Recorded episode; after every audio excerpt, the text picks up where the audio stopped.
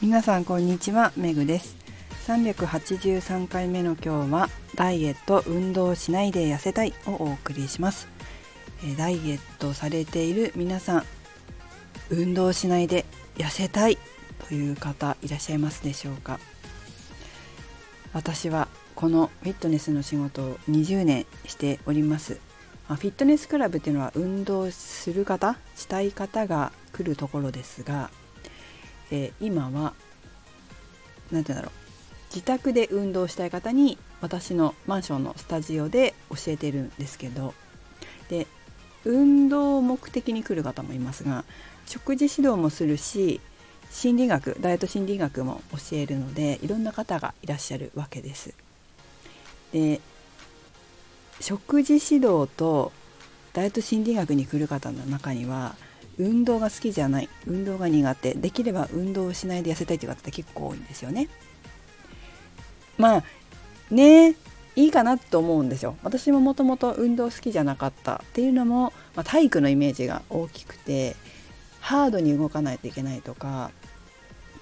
大きく大きくっていうかね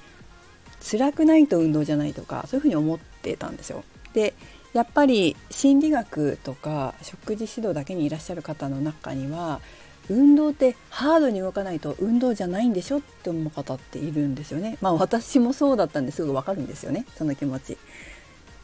でだけど私がずっとこう指導してきて思うのは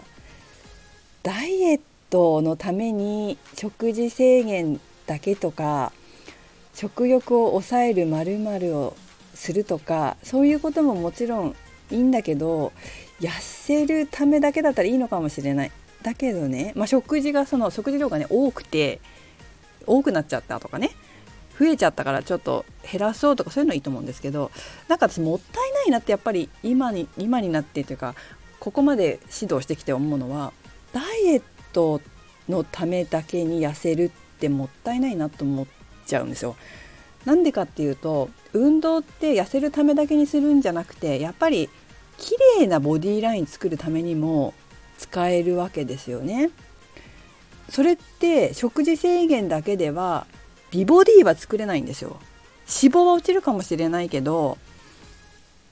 美ボディラインっていうのかな？綺麗な肉体見て素敵だなって目で見て素敵だなっていうボディラインってやっぱり筋肉を引き締めることで作られるからそのためにはやはり多少なりともエクササイズはしないといけないわけですよね。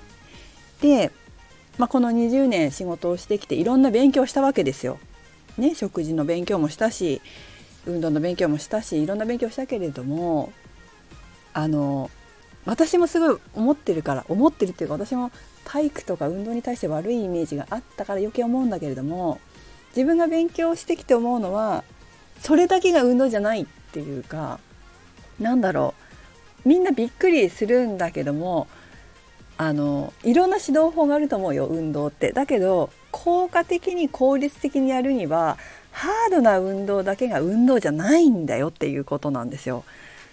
えこれだけでウエストが引き締まるの？っていうふうにこうなんていうな。そういうこうなんていうの解剖学とか知ってたらそんなにハードな運動しなくていいっていうのが分かるんだよね。本当に。すごく驚かれるわけですよ。大したことやってないのに効果あるのって言っちゃいけないのかな？これちょっと法律的によく分かんないけど。その大したことやってないのに効果出てるってびっくりしますってよく言われるんですよ。それはちゃんと体の構造を知ってるからであって体の構造をちゃんと知ってればハードなことをやらなくてもこれだけでいいのっていうこの効率的な指導ってできるんだよね。で私は思います。いつもそう言われるからね。であとは運動指導者がねあの運動神経がいい人って多いんですよ。やっぱり。やっぱ体育の仕事しよう。運動の仕事しようって思ったらやっぱ運動神経がいい人がもともといい人っていうか学生時代やってきた人がなったりするでしょ？体育大が出てますとかね。で私自身はま看護師をやってそれからダンスの専門学校に行ったんですけどベースがその学生時代に部活やハードな部活やってたとかその体育が得意だったとかじゃないからいかに効率的にあのできるかっていうのも考えてしまったりするわけですしなんだろうそこに固執しないというかね大きくハードに動くことに固執しないで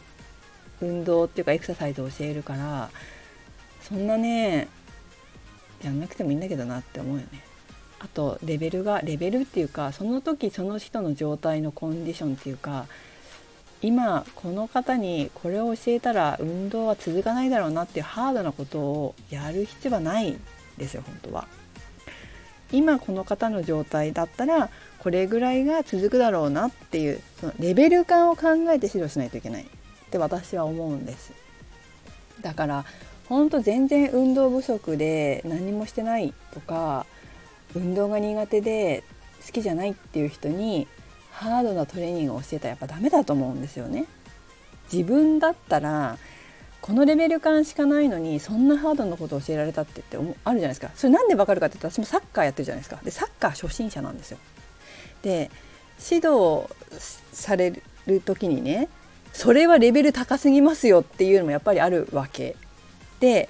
仲間とかとねあこのせ そんな言っちゃいけないけどさあのこのぐらいだと本当に私たちのレベルだよねみたいなのがあって。でレベルよりもちょっと先を行くこと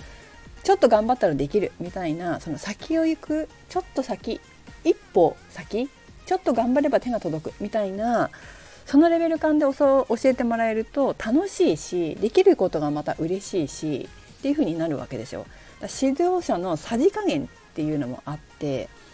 その参加者さんとか、まあ、それは参加者さんっていうとこう集団指導になると思うけど参加者さんのレベル。それから、まあ、個人指導だったらそのお一人お一人の今の状態レベル。を見て一歩先を行く。本当に一歩ちょっと頑張るとできるみたいなところをこうさじ加減でメニュー作るっていうのはすごく重要だなって私はやっぱり指導してて思います。だからねその今日ねなんでこの話をしようかなと思ったかというと、まあ、ちょっとある投稿を見たんですよ知り合いの。でやっぱり私は運動が苦手だからなるべく運動しないで痩せたいで痩せたっていう結果だったらしいので、まあ、ダイエットには成功されたと思うんですけれども運動しないで痩せてもいいんだけどもちろんねそういう人その食事量が多い方はそれでもいいと思うの。でもそれでもいいんだけどなんかダイエットだけで終わるのってもったいないんじゃないのってちょっと思うわけ。やっぱり。だってボディメイキングできるもん。しかもそんなにハードじゃなくてもできるしね。だからねもったいないなっていつも思うわけですよ。運動だってメリットあんのになってもったいないなって綺麗に痩せれんのになとかね思うわけです。え皆さんも運動好きじゃない方いらっしゃると思うんですけれどもそんなにハードなことしなくたってちゃんと解剖学を分かってる指導者のところに行ったらそんなハードなことねあのしなくて済むよ。ただ指導者ってねいろんな方いるしそう私みたいにそもそも運動が好きじゃなくてそこから努力して二十歳からだから運動始めたの、まあ、25年45だからね。25年はずっとやってますけどその運動が苦手な人の気持ちが分かる指導者っていうのはもしかしたらあんまりいないと思うけど、うん、そういう人のところに皆さんも巡り合えるといいんじゃないですかね。え無理なく自分に合わせてメニューを作ってそして体調に合わせてその日のトレーニングを決めてくれる、まあ、そんないいトレーナーさんに皆さんも巡り合うといいんじゃないかなと思います。それではメグでした。